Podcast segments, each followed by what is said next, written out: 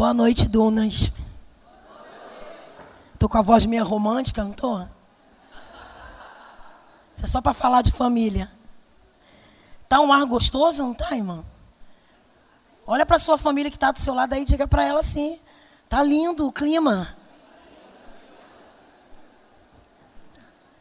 Nós vamos comentar e falar um assunto, escuta isso.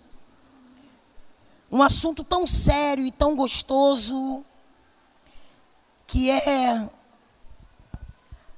a coisa mais linda que Deus criou. Deus, o arquiteto, o engenheiro da família. Quem ele é? O que, que eu falei que ele é, irmão? Hã? Ele é o quê? E eu e você somos um construtor. Vou repetir de novo. Deus é o arquiteto, o engenheiro, e eu e você somos os construtores. Mas por que, a senhora está dizendo isso? Já estou pregando, irmão, aproveita. Por que, que a senhora está dizendo isso? Porque a família é algo que Deus jamais vai abrir mão dela. Não adianta a humanidade, a sociedade, a mídia vir com toda a força tentar mudar todos os planos divinos porque ele não vai abrir mão da família. E é uma das maiores instituições que ele abriu, porque a irmã Josiane tem outra, tem mais duas. Porque através dela não existe a segunda. E através da segunda não existe a terceira. Porque através da família se torna o casamento. E depois do casamento se torna o que nós somos hoje, igreja. A igreja é constituída de família, porque a sua igreja não começa aqui, a sua igreja começa na sua casa. Você é pastor da sua casa, você é dirigente da sua casa, você tem os seus departamentos da sua casa. Então você é o construtor de lá. E algo Deus colocou no meu coração, nós vamos ler um salmo bem conhecido, que é o Salmo 127, é o salmo do engenheiro, salmo do arquiteto. Quem já ouviu falar nesse salmo? Amém? Amém? E Deus deu para nós, irmão, uma das maiores plantas, porque toda construção que você tem, sendo a família, escuta bem isso. Eu quero usar bastante analogia para você, para você poder compreender o que acontece com você hoje? Eu estou ali sentada e Deus tem manifestado a sua glória dentro do meu ser. E Deus tem falado que tem pessoas que estão na parte adulta, mas ela está fragmentada e trazendo mazelas que foram construídas lá na sua infância. Só que eu digo para você, não dá para trazer de volta as pessoas que te bateram. Não deu para trazer de volta o que desconstruíram. Mas tem alguém que vai construir tudo de novo. E uma coisa, Deus não faz meia sola. Deus não pega a obra de qualquer maneira. Deus ele pega e começa tudo de novo. Deus não tem meio termo. Deus não tem esse negócio, ah, olha, com Deus a gente começa pela metade. Não. Com Deus tem que tudo ser derrubado de novo e ser construído de novo. Se chama recomeço. Amém? Amém. Levanta a tua mão e diga: para que tudo dê certo na minha vida. E eu pare de acusar tudo que está ao meu redor eu assumo a construção da minha vida.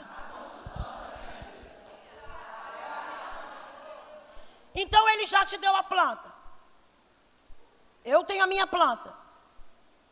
Eu recebi essa planta chamada família. Eu até brinquei com meu filho. Toda vez que meu esposo não está, eu levo o retrato da minha família para todo o púlpito que eu levo.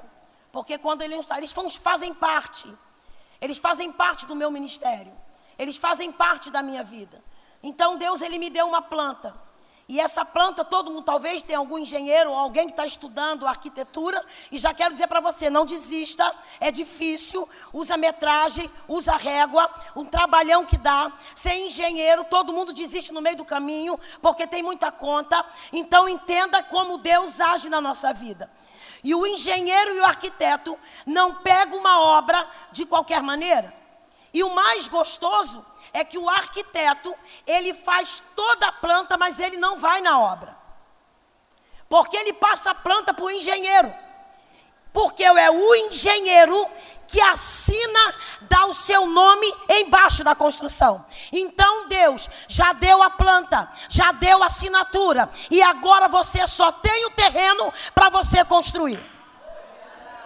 Se a tua família sair torta, quem é o meia colher?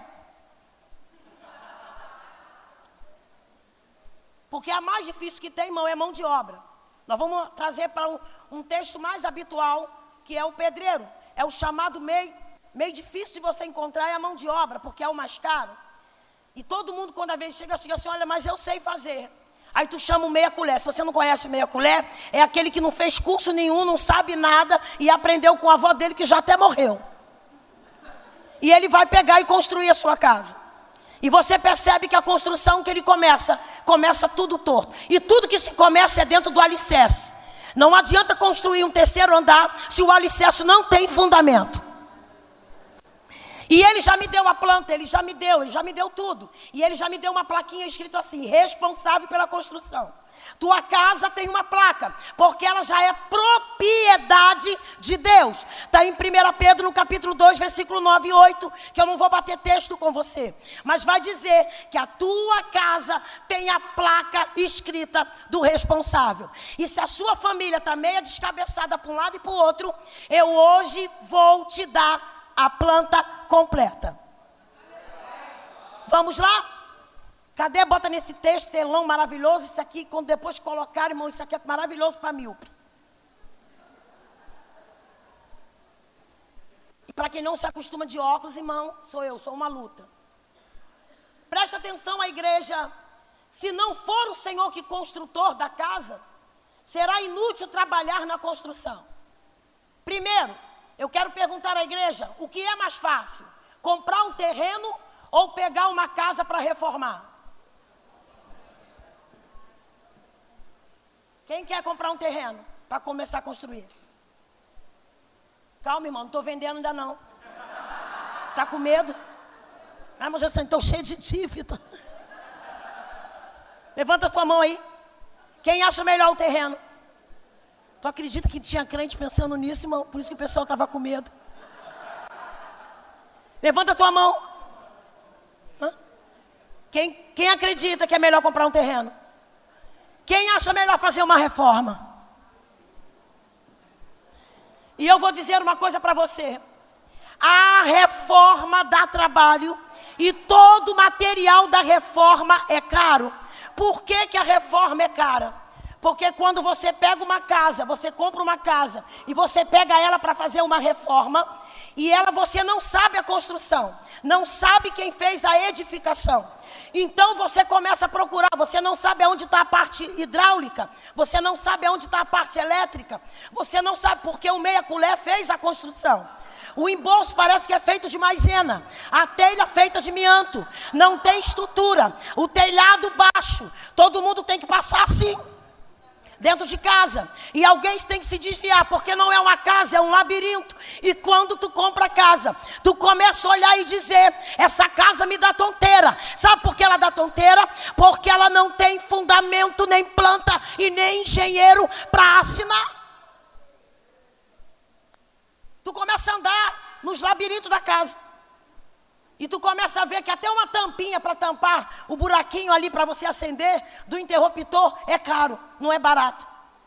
E você começa a perceber que a reforma dá trabalho. Aí o que, que Deus hoje está fazendo nesse culto? Querido, eu não vou reformar. Eu vou botar tudo embaixo e vou começar tudo de novo. Porque existe três tipos de terreno para você construir algo. Você não pode chegar em qualquer lugar e comprar um terreno, porque existe um terreno chamado terreno guache. outro terreno de saibo, outro terreno formado só de cascalho. Então, quando você entra dentro do terreno, você começa a perceber, e vai me dar trabalho. Qual é o trabalho que vai dar? É o fundamento de você ter que cavar dentro de uma guache. Se você não sabe o que é uma guache, quanto mais você cava, mais você encontra algo. Quanto mais você cava, mais você vai encontrar água. E você, enquanto encontra água, não pode botar o material para fazer o fundamento. Porque quando você encontrar a água batida no solo, você vai perder material. Tu tá perdendo energia à toa. Tu tá gritando dentro de casa à toa. Tu tá fazendo coisa dentro da tua casa à toa. Sabe por quê? tem que botar o fundamento chamado Cristo. Enquanto Cristo não entrar, não tem fundamento, não tem alicerce. Vai cavar, cavar, cavar. E eu me lembro quando meu esposo foi chamado pelo meu cunhado, chegou para o meu, meu marido e falou assim: Meu filho, eu preciso cavar 12 buracos, mas aonde tem o buraco é só é saibo. E meu marido começou a cavar e ele começou a botar uma régua até lá embaixo. E meu cunhado, deixa 60. E meu marido dizendo: não tem como. Se tu tem uma estrutura de terceiro andar, não coloque 60. Vai descendo mais até encontrar a batida do solo. Quando você encontrar algo duro, você começa a jogar o radier, começa a pegar a pedra, o cimento e começa a praticar tudo para que a coluna comece a subir. Porque Talvez o segundo andar não está dando certo, está rachando. Terceiro andar está rachando na tua vida. Porque você tem visto que não tem fundamento lá embaixo. Enquanto não tiver fundamento, vai dar rachadura. Ninguém mandou me convidar. Eu sei que você já está desistindo. Quero mais não. E aonde tem que estar tá o meu alicerce? Mateus 7, 24, 25, 26, 27, 28. Vai para a escola dominical, vai aprender. Olha só o que, que vai dizer. Ele vai dizer que o homem que constrói a sua casa, ele tem que procurar a rocha. Não pode ser construído simplesmente pela areia. Quando um pregador, quando você escuta o pregador dizer isso, é que o homem cavou, cavou, cavou e achou areia. Não é que quem cavou na rocha teve muito mais trabalho de achar o alicerce. Sabe qual é o alicerce? Leva Cristo para casa, dá trabalho. Por que, que dá trabalho? Porque você tem que mudar. Porque para tua família chegar até aqui, para tua família encontrar a carta de Cristo e saber que você é ministro do Evangelho, ela precisa ver mudança na tua vida. Alicerce. Se ela não vê alicerce em você, não vê fundamento, tu tem um temperamento, pavio curto, qualquer coisinha. Tá- ah. Porque a leitura de Cristo, irmão, a leitura de Cristo na sua família é através de você. Nem adianta você ficar, não, mas irmã Luciana, eu vou para o monte, desço, subo, venho para a oração, vou para a casa da irmã Chica, da irmã Sebastiana, vou para Chaperó, vou para Caxias, vou para todo lugar, e vou atrás disso, vou atrás daquilo. E olha que o meu marido é endemoniado. Ele não é não. Sabe o que está esperando na tua vida do teu marido? A mudança na sua vida, um alicerce. Glória a Deus. A igreja ainda está aqui. Eu sei que você está com vontade de correr. Eu também. E ele vai dizer no texto: será inútil trabalhar com a construção. É por isso que o homem que constrói a sua casa na rocha, ele cava, cava, cava, cava. Depois que ele acha a rocha, ele pega areia lavada e joga por cima. O outro vizinho Pega, cava, cava. Ai, cavar dá trabalho. Ah, não. Primeiro, andar com Cristo tem que ter vida de transformação. Você não pode ter as mesmas manias de antes. Não pode carregar a mochila das maldições que falaram antes de você. Que nada ia dar certo. É por isso que a minha vida não dá certo. A minha mãe me falou que meu casamento não ia durar um ano. Cadê tua mãe? Morreu. Ela morreu. Mas as promessas estão? As promessas estão de pé. As promessas de Deus ainda estão de pé sobre a tua vida. E a maldição que talvez você tenha carregado como mochila tem acabado com o teu casamento. O casamento da tua mãe pode ter dado errado. O casamento da tua mãe pode ter filho de qualquer outro tipo de marido. O teu casamento, minha mãe brigava o tempo todo, minha avó brigava o tempo todo, minha tia brigava o tempo todo. Só que agora não. Agora tem o agente dentro da tua casa. Tem o arquiteto, tem o engenheiro e você agora é o construtor disso. Você não carrega mais as maldições sobre as suas costas. Acabou. Que o casamento que não deu certo, a família que não deu certo, a minha família brigava demais, mas agora tem Cristo na tua casa. Ele é o fundamento. Ele é o que, irmão? Glória a Deus. E ele vai dizer que vai ser em vão quem trabalha construindo. Vai ser em vão você trabalhar, construir. E ele vai dizer o que aqui, ó? Se não é o Senhor que vigia a cidade, será inútil o sentinela montar guarda. Querido, pode botar pitbull, pode botar cerca de arame, botar elétrica. Se o Senhor não guardar a tua casa, ninguém guarda. Sabe o que o pitbull vai fazer? Balançar o rabinho quando o bandido entrar. Ainda vai querer fazer amizade com o bandido. Se o Senhor não guardar a tua casa, se o Senhor não vigiar ela. Então é em vão você passar a madrugada toda desesperado, querendo guardar a tua casa. Mas se o Senhor é o dono, é o governador. Querido, eu vou tirar até o microfone para você ouvir. Crivella, Bolsonaro, todo governador do Rio de Janeiro, ele não governa a tua casa. Porque a nossa casa tem uma passagem nesse lugar. A nossa casa é preparada, a nossa família é preparada para um reino futuro. Então, eles não comandam lá dentro, a gente só tem como autoridade aqui fora. Mas o governador de lá de dentro tem que ser Cristo. Vamos lá, dois. Faz assim, ó. Ai.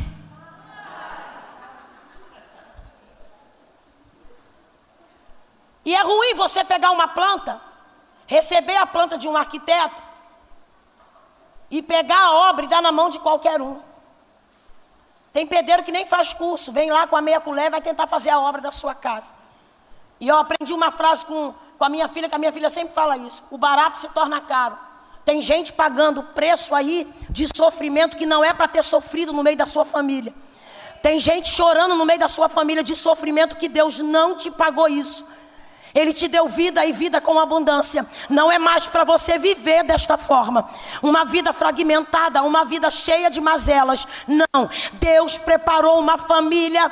Ah, mas irmãos Oceane, mas toda família briga, toda família é esquisita. Toda família cai e cai rolando assim, ó. ó. Toda família, menos a sua. Mas todo marido bate na mulher. Pode ser o vizinho que não tem Cristo, é normal. Ele bater, talvez naturalmente bater e se torna uma coisa costumeira. Mas a tua casa, a tua casa tem um edificador, a tua casa tem um engenheiro, a tua casa tem alguém que assinou a placa, a tua casa tem uma planta. E se tem fundamento, Cristo é o dono de lá. Tem muita gente, irmão, que pega, aceita Jesus, vem à igreja, é participante. Ela tem Jesus até aqui na igreja. Primeiro, ele tem que fazer parte da tua vida. Eu vou falar algo, talvez você vai até estranhar. Deus não quer controlar a sua vida. Mostre na Bíblia para você que ele não quer controlar a sua vida. Se ele quisesse controlar, ele não tinha dado livre-arbítrio para você tomar decisões. Primeira coisa que ele disse para o homem: domine. Domine sobre as aves do céu. Como é que alguém vai dominar a ave voando, irmão? O homem não voa. O homem para pegar um, um, uma arara, para pegar algo para botar posar aqui, você tem que ficar treinando.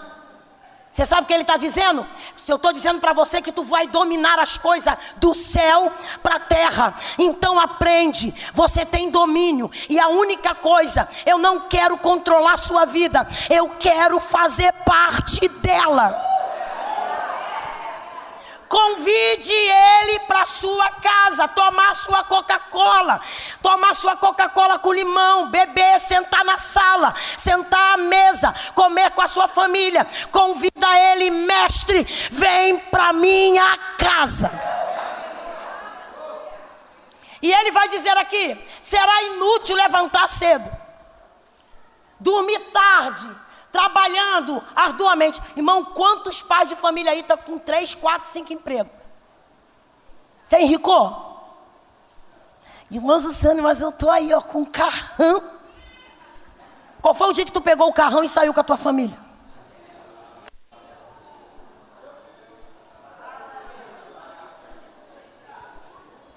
Eu casei bem novinha e meu esposo tinha quatro empregos.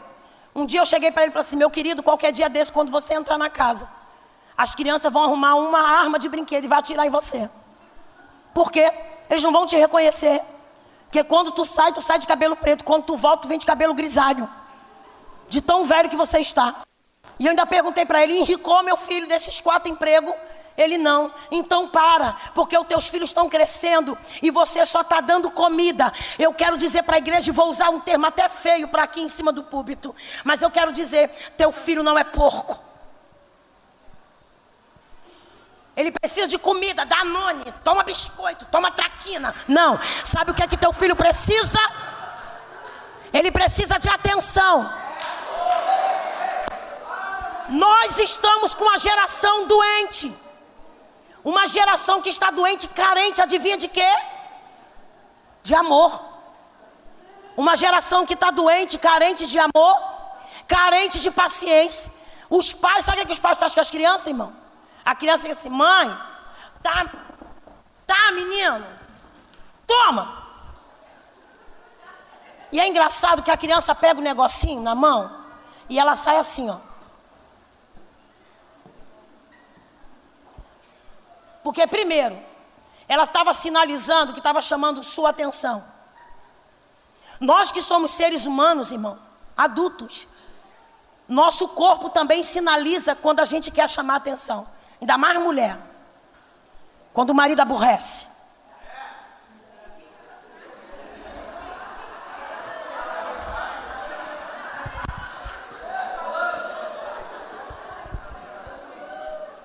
Que isso, irmã Josiane, a senhora é mulher? Sim.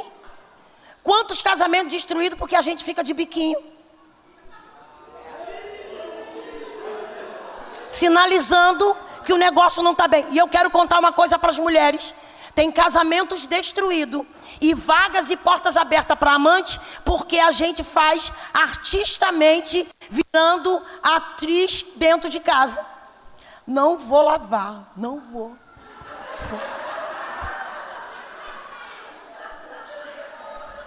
E o pobrezinho vai trabalhar todo amassado. Eu vou defender vocês por algum momento. Eu acho maravilhoso o cérebro que Deus deu ao homem. Adoro. Você fala uma coisa, eles falam, falam, falam. Pergunta amanhã.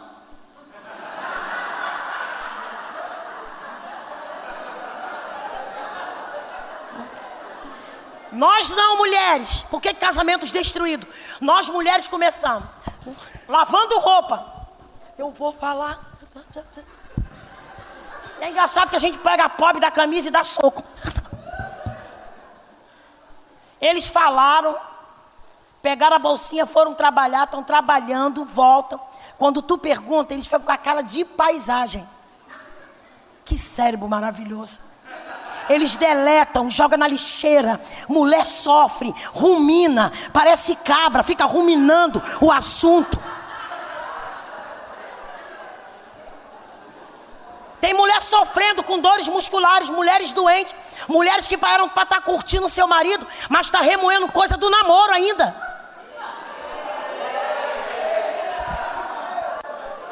Agora pergunta alguma coisa do namoro pro teu marido. Quando foi primeiro vez? Não lembro.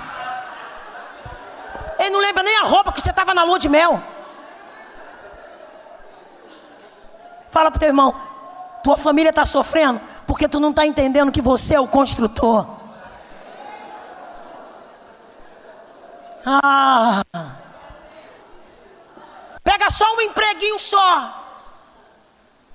Que aí você vai dar atenção. Primeiro que eu nunca vi ninguém trabalhar tanto e ficar rico. Trabalhe e dê atenção. Para. Cuida da tua casa.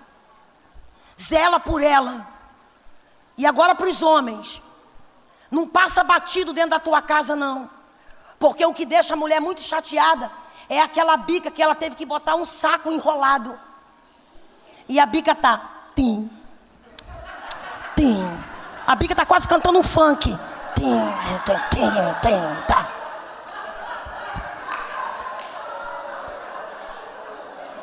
Tu passa na bica assim, ó.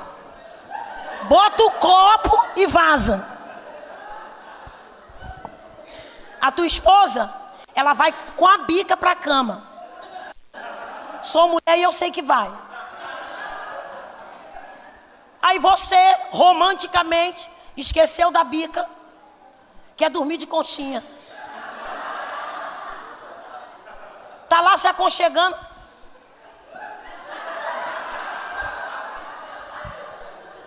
E ela assim, ó.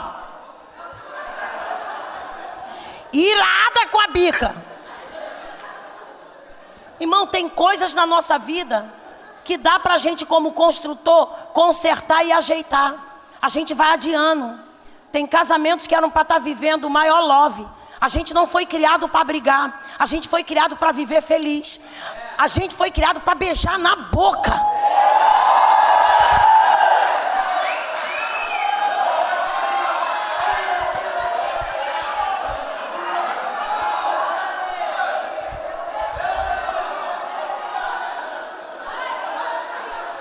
E se a tua família está edificada no Senhor,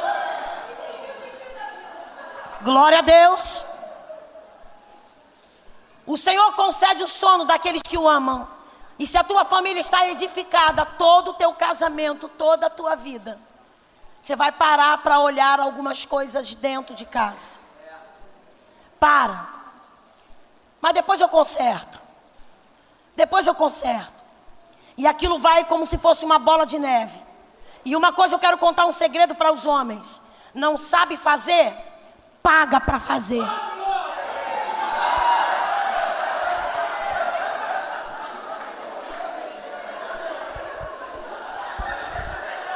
Escuta aí, Simão. Há uma embarcação bem forte na sua casa, que é toda a sua casa. Mas existe um leme chamado quarto se aquele leme não estiver funcionando bem, nada na casa funciona. Eu não estou fazendo parte de relação sexual. O sexo na tua vida é igualzinho um milkshake com uma cereja em cima. Dentro do casamento, o sexo é a cereja. Ele enfeita ainda é uma delícia. Ele não é uma totalidade, ele só é uma parte enfeitatória. Porque um dia vai embora, um dia vai passar, um dia o cansaço vai falar mais forte, um dia tu vai tomar uma decisão, ou durmo ou faço sexo. E você prefere mais o que? Dormir. Porque as crianças já casaram, precisa mais fazer mais filho. Então, quando a gente edifica a nossa casa no Senhor, a gente tem uma estrutura totalmente diferente. Nosso casamento tem uma compatibilidade, um companheirismo. Eu entendo a minha esposa, a minha esposa me entende. Eu falo com a minha esposa só através do código. A minha esposa me conhece só pelo meu olhar. Quando meu olhar está regalado, ela me conhece. Quando meu olhar abaixa, ela já sabe que vai ter vigília.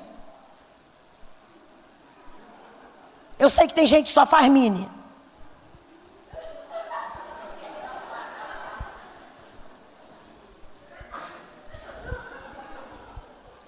Você não entendeu ainda, vou explicar.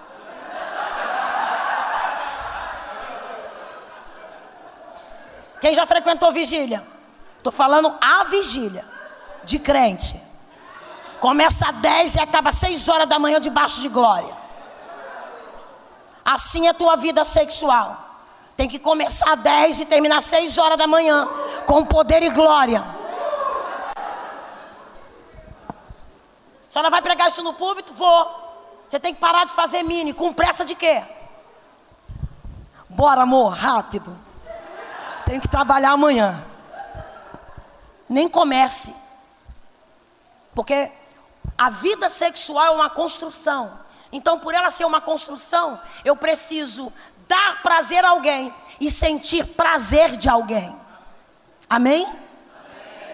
Estar construindo uma família não é de qualquer maneira. É saber que eu tenho um ser humano, eu não tenho uma boneca sexual. Eu tenho uma pessoa que tem desejo, mania, eu tenho que descobrir tudo dela. E eu tenho que descobrir tudo dele. Para que meu casamento seja satisfatório, construído debaixo de uma fundação. Amém? Amém. Faz assim, ó. Ai. Estou acabando já. Ah. Quem ganhou a planta da sua casa, da sua família? Deus já te deu. Se você não pegou, é problema seu. Mas Ele já deu, tá tudo lá. Casamento maravilhoso. Que isso, mas você, casamento tem declínio. Mas se todos eles andarem com Cristo, irmão, e eu estou dizendo para os irmãos que eu tenho 32 anos de casada. Casei com 17 anos de, de, de, de idade. O menino que eu casei com 20 e é o mesmo menino que eu estou casando e vendo ele envelhecer. É o mesmo menino. Mas eu estou dizendo para você que meu marido não é só o meu marido. Ele é meu amigo, meu companheiro e meu fechamento. Que, que teu marido é para você? Ele tem que ser teu marido, teu amigo e teu fechamento. A tua mulher tem que ser para você, não tem que ser sua competição. Uma briga de titãs dentro de casa. Você não tem que competir salário. Você não tem que competir beleza. Primeiro, o carro que tu tem não é teu, é nosso. A casa que tu tem não é tua, é nosso. A bicicleta que tu tem não é teu, é nosso. O teu salário não é teu, é nosso. Tudo na vida de um casal, tudo na vida de uma família é nosso, não tem meu, não tem individualidade, é nosso. Famílias individuais não têm sustentamento. Eu nunca vi ninguém casar e ficar individual. Quando você é solteiro, você chega na barraquinha de cachorro quente, tu come o pão de cachorro quente todinho com linguiça, com tudo. Tu nem pensa em alguém. Agora casa só para tu ver. Tu dá a primeira mordida no hambúrguer, tu já lembra. Ih, Sebastiana. Não sei você, eu sou assim. Qualquer coisa que eu vou, até mesmo em pregações que eu vou. A irmã, toma, irmã, dei para a senhora. Eu falei assim, irmã, eu já sei do gosto que meu marido tem. O fundamento do amor tem que estar dentro do teu casamento. Amém? Amém. Glória a Deus. Vamos lá? Três. Isso é maravilhoso. Quando eu tenho uma edificação, um fundamento, meu alicerce é Cristo. Aí eu já começo, ó, primeiro, namoro, noivado, casamento, minha família. Agora, eu estou levando ao terceiro andar. Terceiro andar são teus filhos. Você é fruto de alguém, de uma forma de amor, foi dado você. E eu nasci, não sei se meu pai estava afim de fazer naquele dia, mas ele me fez sair maravilhosa, ruiva desse jeito, porque sinal que foi a noite maravilhosa noite brilhante. Então, se você está, e agora você está construindo para, para o terceiro andar. E quem são os terceiros andares? São os. E a Bíblia vai dizer que os seus filhos, os meus filhos, são herança. E a herança você não pede. Você não chega para alguém assim, olha, quando tu morrer, tu lembra de mim. Não. A pessoa sinta, sente prazer de te abençoar. Tem tio teu que morreu, não te deu nada, que ele não lembrou de você. Mas Deus, quando constituiu a família, Ele logo lembrou: o homem não está completamente enquanto ele não ganhar uma herança, uma continuidade dele, uns descendentes, um legado. Os teus filhos são os teus legados. Teus filhos serão tua cópia. Teus filhos viverão a fé que você vive. É por isso que quando você lê Josué 24, 15, Josué olha para o povo de Israel, o povo estava desse jeito aqui. Josué sobe numa pedra, olha para o povo e diz para o povo: Aqui Deus vós adorais. E o povo, o Senhor dos exércitos, o Deus vivo, o Deus maravilhoso, ele olha para trás. A família dele estava toda atrás dele, ele olha para a família dele e diz: ela não, ele não pergunta, vocês vão adorar quem? Vocês querem quem? Você sabe o que, que ele faz? Ele faz um posicionamento. Eu. O que, que ele diz?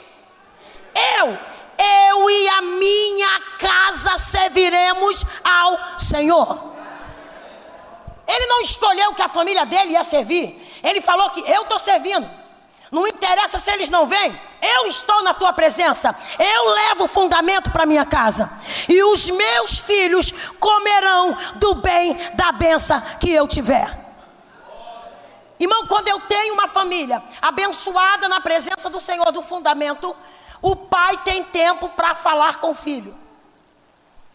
Há uma conversa, há uma troca dentro de casa, não há inimigos, não há ninguém que não para de falar. Não há ninguém que não chegue dentro de casa, fique de mal. E eu quero dizer nessa noite, se você tem andado de mal com alguém dentro da tua casa, hoje é dia de conserto para a tua vida. Mas irmão Josiane, eu fiquei muito chateado, magoado. Não, constrói algo de edificar para a sua casa. Amém? Então vamos lá. Escuta isso. Ele nos deu a planta mais perfeita Família é perfeita ou não é? Irmão, tudo que vem de Deus é bom. Porque Deus é bom em todo tempo. Até o mal que nos sobrevém é bom. Que isso, irmão Josiane? Sim, é bom. Porque o sofrimento muitas das vezes forja o nosso caráter, a, reajusta a nossa vida, ajeita o nosso ser, muda o jeito que eu era, muda do modo que eu pensava, muda do, da maneira que eu talvez atingir alguma coisa.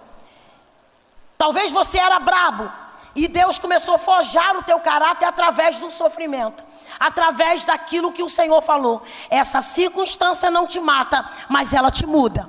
Esse problema não vai te matar, mas ele vai te reajustar. Amém? Escuta isso aqui, vamos lá. E como engenheiro é ele o responsável pela assinatura da obra, você é cadastrado a construir a tua casa. E vamos lá para a construção. Provérbios, pode colocar aí, meu bem. Provérbios, capítulo 9. Primeiro passo, agora eu vou fazer uma recapitalização com você. Primeiro passo, criar uma fundação. Criar uma fundação Construir na rocha ou na areia? Tem diferença? Sim, tem muita diferença. Quem constrói na, ro na rocha, joga areia por cima. Quem constrói na areia, cava bem raso, joga areia por cima. Por isso que em Mateus capítulo 7 vai dizer: vem o vento, vem a tempestade, vem a chuva, carrega a casa que não está construída. Mas quem olha para as casas, Escuta isso. Quem olha para casa vê elas igualzinho. Porque quem fez o alicerce na rocha jogou areia para cobrir o alicerce. Quem fez na, também na areia cobriu o alicerce. A diferença é que o vento vem, problema vem, a dificuldade financeira vem, mas o casamento não se abala. Quantos casamentos foram destruídos por causa da vida financeira? Tem gente que está separando por causa de carro, por causa de bicicleta, carrinho de mão, rolimã. Primeiro, vida financeira não faz estrutura dentro do casamento. O que faz estrutura dentro do casamento é um companheirismo que você tem. Porque hoje o teu marido está num declínio, talvez numa vida financeira diferente. Mas amanhã, porque eu sempre tenho uma loja quando eu, eu dou palestra para a família, eu sempre falo isso. Olha, irmão, a construção de uma família é igualzinho. Do jardim, da creche, ao, funda ao fundamental, ao ensino médio, à faculdade. Eu, no caso, já estou entrando para a faculdade, 32 anos de casado. Alguns ainda estão no ensino médio. É uma construção. Tem que passar por todas as fases. Amém? Vamos lá. Provérbio 9. E o que é melhor para você, o terreno ou comprar uma casa? Eu comprei uma casa, irmão, lá no conjunto, condomínio fechado que eu tenho.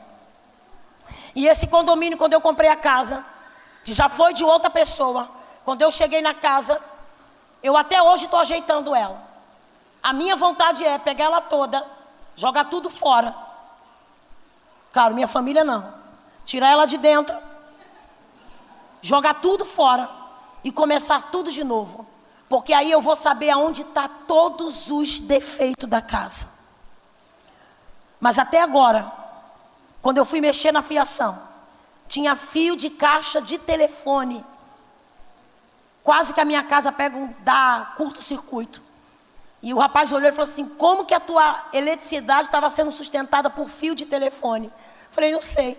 Deve ser o meia colher que fez essa obra. E eu tive que mudar tudo. Então, fazer reforma dá trabalho. E nós vamos recomeçar. Fala comigo nessa noite. Eu não quero nem saber que trabalho vai dar, mas eu quero recomeçar. Você sabe o que é recomeçar? Conquistar a tua esposa de novo. Pedir ela em casamento de novo. Que isso, meus oceanos, já estão uns 40 anos com ela. Ah, não quero não, estou cansado. Não, é noite de recomeçar. Paquerar de novo. Tem coisas que a gente vai deixando morrer. A gente vai deixando passar. E sabe quem come disso tudo? Quem come desses benefícios são os nossos filhos. Sabe por que, que meus filhos são abençoados? Não é porque é filha do, da pastora Josiane. É porque tem um marido, um casamento dentro de casa. Meus filhos não têm o que dizer. Minha mãe e meu pai vivem infelizes. E eu não caso porque eu não quero casar, porque eu quero ser infeliz. Não. É porque eles sabem que tem o alicerce de um casamento. Quem vai comer disso tudo é os nossos filhos. Então, segundo alicerce, nós estamos só começando as perninhas da casa. Vamos. Primeira coisa, eu preciso do fundar Preciso do ali. Coisa linda. Dá trabalho cavar ou não dá? Quem gosta de obra? Em casa. Eu amo. Quem gosta? Adoro barulho de maquita. Zum, zum, zum. Adoro. Adoro martelete, adoro barulho de martelo. Tá! Acordar de manhã com aquilo, ó. Tá! Tá! Tá! Ai, que maravilha. Que isso, mas querido, viver com Cristo é uma renovação. Tem gente que o, piso, o próprio piso já está pedindo, me troca. A tinta está estufada, já abraçando, me pinta. Você briga por tinta, você briga por piso, você briga por tudo. E eu quero ainda contar uma coisa para você. A sua casa é o que você é. Ninguém dá glória nessa hora. Só que tem pilares para um casamento e uma família abençoada. E um dos pilares é a sabedoria. Não é inteligência. Porque tem gente que é subitamente inteligente, lê dez livros, mas quando abre a boca é um terror. Já leu Augusto Cury, Cury Augusto, ele já leu de tudo. Jornal da Globo, meia hora. Lê tudo. Mas quando abre a boca, não tem sabedoria. E a sabedoria, ela é velha beça. Porque ela estava desde a fundação do mundo. Porque ninguém faz nada organizado sem. Nem todo inteligente, irmão, faz fundamento nas coisas. Mas o sábio, ele sabe onde constrói. Nunca mais falo isso. Vamos. Isso é só para cá, irmão. A sabedoria construiu sua casa. Ergueu suas sete colunas. Por que, que ela pega e faz sete colunas? Porque dentro de uma família precisa de pilares. Primeira coisa que ela faz: perfeição. Toda família tem, tem problema? Tem? Toda família é esquisita? Toda família tem cunhado 171?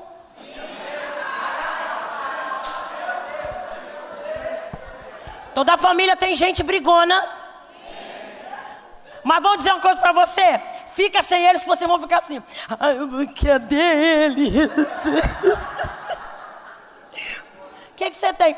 Tô com saudade. De quem? Da minha família. De quem? Do meu cunhado. Sete um, mas tu gosta dele. É problemática, mas faz falta. Ela faz parte da tua vida. Ela é a melhor coisa que você tem. É a tua família. Tu chora por ela, tu reclama, tu manda a filha, vai garota, eu queria tanto que tu casasse. Aí o menino vai. No dia do casamento, o que, que tu faz? Ele está casando. Tu não mandou? Aí daqui a pouquinho tu fica esperando o quê, irmão? Família é a melhor coisa que Deus nos deu. Porque depois que os filhos casam, a primeira coisa que a gente espera é os cabeçudinhos entrando. Ô vó, eu quero comer macarrão com salsicha. Quem é vó aí sabe. Ainda não sou. Mas eu já estou me preparando, porque eu ainda estou com cara de tia. E a sabedoria edifica. Olha agora o que, que ela faz. Qual é o pilares, irmão? Ela tem sete colunas. Primeira coluna dentro de uma família. É para a gente já fechar. Primeira, uma das colunas. Comunicação. Sabe por que, que tem famílias que não conseguem se entender? E tem pessoas dentro da família isolada. Ela não tem autismo, ela é isolada. Tem pessoas com a família sofrendo de depressão porque ninguém se comunica. Não, irmã, segredinho aqui pra gente. Família unida, dentro de casa, ela se mete. Se mete na vida do outro. E é gostoso quando um se mete na vida do outro. Para, para de se meter na minha vida. É porque tem preocupação, tem comunicação. Precisa ter comunicação. Você não tem um marido que tem uma bolinha de cristal, que tu passa em casa irada, dando, dando soco na pia. E o marido, ele não vai nem entender o que ele está fazendo. Mudou de humor, é bipolar gospel. Ele nem sabe o que, é que você tem. Mas você está mudada. Você precisa se comunicar. Amor, deixa as crianças dormir. Que a gente precisa bater um love de comunicação. Qual é a palavra? Você sabe o que é isso? Comunicação sem sexo. Porque tem gente, irmão, que ele só entende o outro na vida sexual. Não conhece o outro na fala. Você precisa se conversar, entender a opinião. Tem mulheres aí cheias de sonho. Tem homens aí com sonhos travados desde a infância. Mas ele não chega para sua esposa para dizer para sua esposa: amor, a minha vontade é fazer uma faculdade. Tem medo de se comunicar, medo de dizer para ela. Você talvez tem medo de dizer para o seu marido que tem vontade de estudar, que tem vontade de fazer isso. A comunicação é uma das colunas do da família. É isso que a sabedoria colocou. Segunda coluna, já guardou a primeira? Guardou? O que, que é? Segunda coluna, afeto. Eu tenho que ter afeto, irmão. Nós estamos vivendo dentro de uma sociedade que ninguém ama mais ninguém. Essa semana eu vi uma mãe no vídeo. Ela sentava na cabeça da criança. Ela sentava no braço, sentava no corpo. Ela ficava em pé em cima do corpinho da criança de seis anos.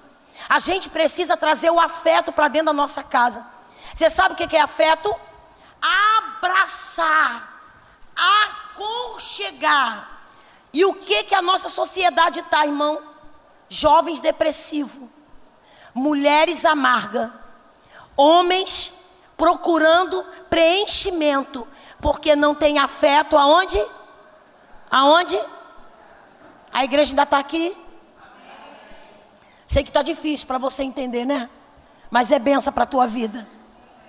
Terceira coluna, carinho. Quando foi que você deu um cheirinho, parou para dar um cheirinho? É gostoso, né? Quando a gente dá um cheirinho em alguém, quando ainda é bebezinho. E quando tá barbado assim, irmão? Com a barba parecendo a barba de Moisés. Aí você, mas cresceu, irmã Josiane. Cresceu, mas ainda precisa de quê, irmão? De cheirinho terceira parte de coluna que a sabedoria faz? Ela bota entendimento. A família precisa um entender. Cadê a igreja? Um entender. Eu preciso entender. Quando eu tenho vontade de parar, quando eu tenho vontade de prosseguir. Dentro de casa a gente precisa se conhecer. Meu filho, você vai parar por quê? Pai, eu quero parar. Estou cansado. Eu me lembro da minha filha mais velha, que ela foi tirar a carteira de motorista. Aí foi reprovada na primeira, na segunda, na terceira. Na terceira, meu filho liga para mim, mãe, vem buscar ela porque ela está desesperada no trabalho. E ela chorava, chorava, chorava. Quando ela chegou em casa, ela sentou. Meu marido, para aliviar a dor, meu marido chegou e falou assim: Minha filha, não tenta mais não, larga isso para lá. E eu sentadinha do lado dela e falei: Não larga não, tenta de novo, porque esse monstro você vai vencer agora, porque senão ele vai ficar maior. Irmão, no outro dia ela falou: Mas eu não tenho dinheiro, eu tenho um costume de juntar moedas. E eu olhei para ela e falei: Ei, você tem paciência? Tenho. Então senta aí e nós vamos contar a moeda. E eu tenho certeza que nessa moeda tem todo o dinheiro para você pagar sua carteira de volta. Hoje a minha filha é habilitada. Sabe por quê? Alguém confiou, alguém chegou e disse: vai. E a tua família precisa. E não é dinheiro. Não é dinheiro. Porque quando a gente fala vai, Deus entra com providência. E o que a tua família precisa é desse afeto, dessa comunicação, desse diálogo, dessa parte. A sabedoria antes de convidar qualquer um. Ela, a primeira coisa que ela fez foi montar. Mas tem algo que ela fez, que é isso que eu vou encerrar. Vamos lá, cadê? Pode ler a igreja.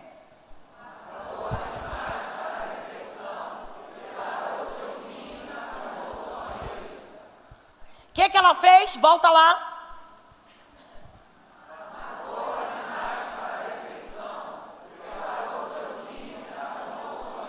Arrumou o quê? Salmo 128. Isso é só para você entender. A sabedoria montou mesa. Cadê a mesa da tua casa? Aonde que a tua mesa está? Lá fora no quintal, na varanda, com um jarrinho porque não tem como você não ter diálogo se você não tiver mesa. Você vai entender o que eu estou dizendo. Vamos lá, Salmo 128. Terminei já. Quero orar por você.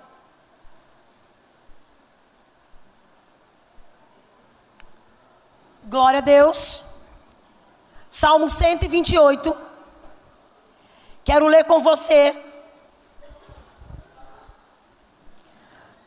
No versículo 3. Pode ler a igreja.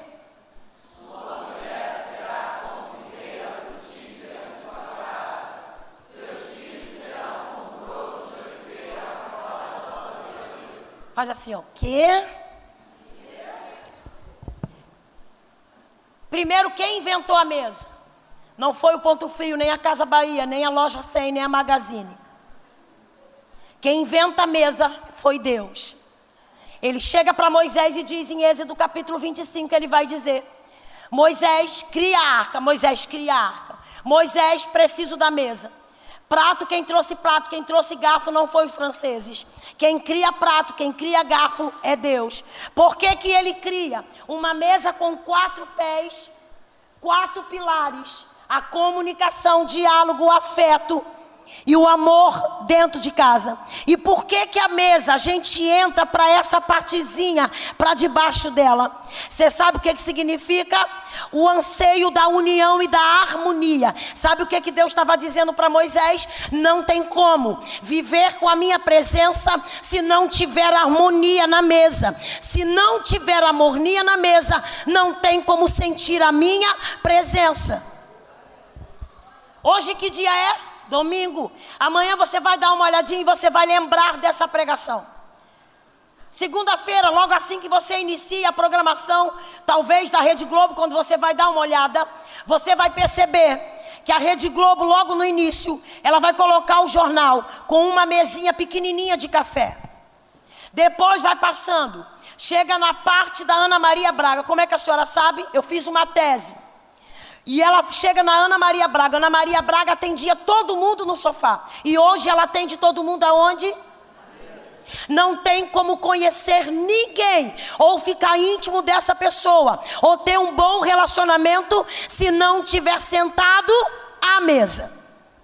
Por isso que a sabedoria, ela coloca tudo à mesa e chama todo mundo para comer à mesa. Sabe por que, que as famílias brigam muito? Sabe por que, que as famílias se dividem muito? Estão todas sentadas no sofá com o prato na mão e esqueceram de trazer a mesa como altar. Cadê o teu amém? amém. Esqueceram. E quando Deus manda Moisés criar a mesa, foi para ter harmonia. E a sabedoria cria uma mesa. A mesa faz a gente ficar conciliado. Escuta isso aqui. Ó. Hoje a gente vê famílias, televisão ligada. Marido e mulher com prato na mão. Crianças pequenas sentadas no chão. Crianças levam cascudo. Crianças levam peteleco. Porque estão brigando pelo canal. E nessa noite eu quero trazer a mesa de volta para você. E uma coisa que era muito apaixonado por mesa. Se você não sabe. Jesus, quando andava com a multidão, ele sabia que a multidão queria milagre e não intimidade. Ele sabia que a multidão não queria relacionamento, a multidão queria momentos. Mas quando era para intimidade e bater papo com alguém, para ele alguém o conhecer, para onde ele ia? Para a mesa. Sentava com seu discípulo. É por isso que ele chega para o seu discípulo e lembra. Segunda, 1 Coríntios no capítulo 11 vai dizer bem claro: quando vós comeres e beberes, lembra tudo que você comer e beber em memória, em memória. Ele não está pedindo para os, os discípulos lembrar dele em momentos difíceis. Ele não está mandando lembrar da coroa de espinho. É a gente que toma santa ceia e fica chorando. Ai, os espinhos. Ai, os cravos. Você sabe o que, que ele mandou aos discípulos? Lembra do momento que a gente sentava à mesa, a gente ria, a gente cantava, a gente trocava ideia, e a família precisa trazer a mesa de volta. Você vai na Ana Maria Braga, você vê nenhuma novela da Globo, nem a grande família que passou 20 anos passando na televisão. Ninguém senta no sofá com um prato na mão. E por quê? A gente larga o nosso altar. Outro dia eu volto aqui para pregar sobre esses dois altares. A gente larga o nosso altar para sentar na frente da televisão. A gente não conhece os nossos filhos. A gente não sabe quando a nossa mulher está doente ou está chateada, a gente precisa trazer a nossa mesa de volta. Porque a gente precisa botar lenha, a gente precisa botar fogo, a gente precisa botar as pedras, e a mesa é um altar que aquece a casa. Sabe aquela xícara bonita que você tem? Levanta a tua mão, só as mulheres. Direita, pega a direita, faz assim, bem alto. Casaquicila com força. Repete assim comigo. As minhas xícaras não são para as visitas do Ceará e nem da Bahia. As minhas louças são para as pessoas mais maravilhosas que mora comigo. Está guardando aquela louça para quê? Está guardando a Duralex, Pelex, Kex, tudo lá guardada. Para quê? Para que visita? A toalha do Ceará da Fortaleza, que a própria traça já comeu. Atrás já virou até bordadeira, porque ela já está comendo até o bordado. Tá amarela a louça. O papelão já foi comido. É hora de você preparar o altar para a tua família. E não espera montar mesa no só no dia de domingo. Monte para as mulheres. Tenha prazer de botar lenha e tirar a lenha botar a lenha e tirar a lenha. Irmão Josiane, eu trabalho, mas nunca deixe. Se a sua mesinha for quadrada, redonda, se você não tem, hoje é domingo, vai vir. Não trabalho na Casa Bahia, calça é azul, mas não trabalho lá. Preste atenção. Vai vir o Black Friday aí, você vai poder comprar uma mesa linda para você comer com a tua família e trazer de volta harmonia, união, diálogo. Fica de pé com a permissão desse ministério. Quem recebeu? Levanta a tua mão e diga: Eu não tenho mesa ainda, mas eu vou comprar.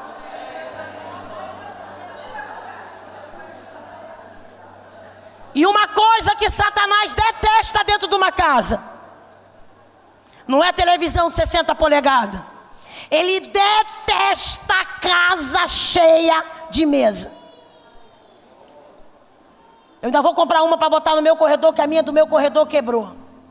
Eu tenho uma atrás, tenho uma dentro e tinha uma no corredor.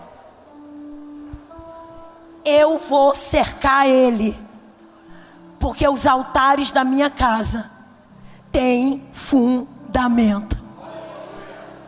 E eu quero fazer essa oração com a permissão dessa igreja. Primeira vez que eu venho aqui, mas Deus toca o meu coração. Eu quero orar primeiramente pelos homens. Mas eu quero orar pelos homens que receberam palavras quando você era pequeno na sua infância. E isso toda vez que você vai fazer alguma coisa, essa palavra volta, te trava de novo e tu não consegue prosseguir. Vem aqui na frente, eu quero orar por você. E vem rápido, não cria tumulto. Eu sei que tem, vem.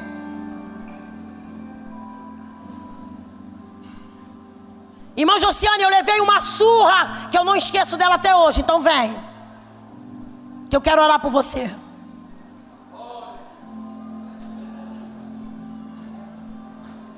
Homens que têm sonho de fazer algo e consegue estar tá travado, não consegue avançar. Vem, quero orar por você. A esposa desses homens estão aqui? Então vem aqui na frente, que é você que vai orar por eles.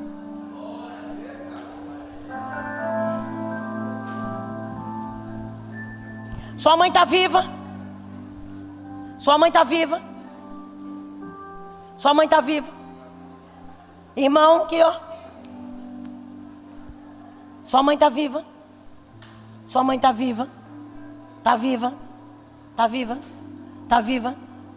Olha, você que está com a mãe viva. Amanhã é segunda. Quando a gente terminar isso aqui, você vai até a tua mãe e vai pedir a liberação de palavra profética sobre a tua vida. Porque eu já estou liberando nessa noite para você. Porque tudo que estava travado na tua vida, tudo que tu começa não termina. As mulheres, vem para frente deles aí.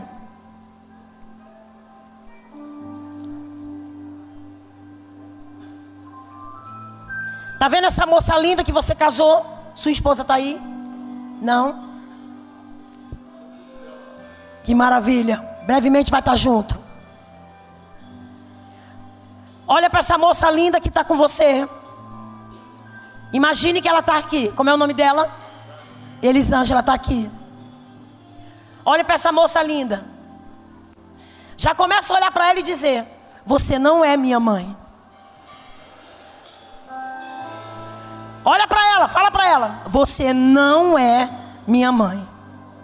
Os casais que estão com as suas esposas aí, vira de frente para ela aí também. Vamos.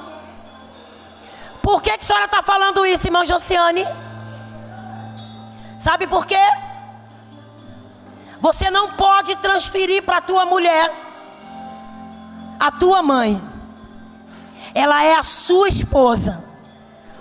E tem coisas que a tua mulher faz que está trazendo à tua memória a tua mãe. Mas ela não é sua mãe. Olha nos olhos da sua esposa, não tira. Não tira o olho dela. Então diga para ela. As mulheres, junto comigo, cadê as mulheres que estão aí orando pelos seus esposos? Que eles vão orar por você também. Repete comigo. As mulheres. Amor. Cadê as mulheres? Amor. Eu hoje, com a autoridade que Deus me deu, Ele me deu poder, autoridade, para olhar nos seus olhos. Fala para ele, amor, levanta a cabeça. Olha para mim. Levanta a cabeça. Diz para ele: Eu, com a autoridade que Deus me deu, eu hoje quebro na tua vida. Sabe aquelas palavras? Lembra que falaram para você? Elas não têm mais efeito. Elas não podem te deter. Sabe o sonho de faculdade? Sabe os teus sonhos que tu tanto planejou quando era menino? Ainda há tempo porque você é o construtor da nossa casa. E o Senhor que dá vida com abundância, Ele está mudando a tua sorte, Ele está mudando a tua história. Diga para Ele: Eu tomo posse da vitória que você vai ter. Olha, esse abraço que eu vou te dar é o abraço dessa palavra aqui, ó. Eu. Cadê as mulheres? Eu. Mais forte. Eu. Eu te abençoo. Dá um abraço no teu marido, mas segura com vontade. Mais forte. Mais forte. Abraça com vontade. Diga para ele, a partir dessa oração, a nossa família vai começar a andar. Os fragmentos, as maldições, as maldições, tudo está sendo quebrado. O amor vai ser maior do que nós imaginamos. Se você tem desejo de chorar, chore. Não é vergonha homem chorar. Foi tirado a sensibilidade de você. Você que está sem o seu esposo, levante a mão aí. Deus, abençoa essa mulher. Esse homem ainda não te conhece, mas através da sua vida, o lá dela vai todo mundo cantar e falar o teu nome. Nessa noite é noite de bênção, é noite de amor. Glorifica o nome do Senhor.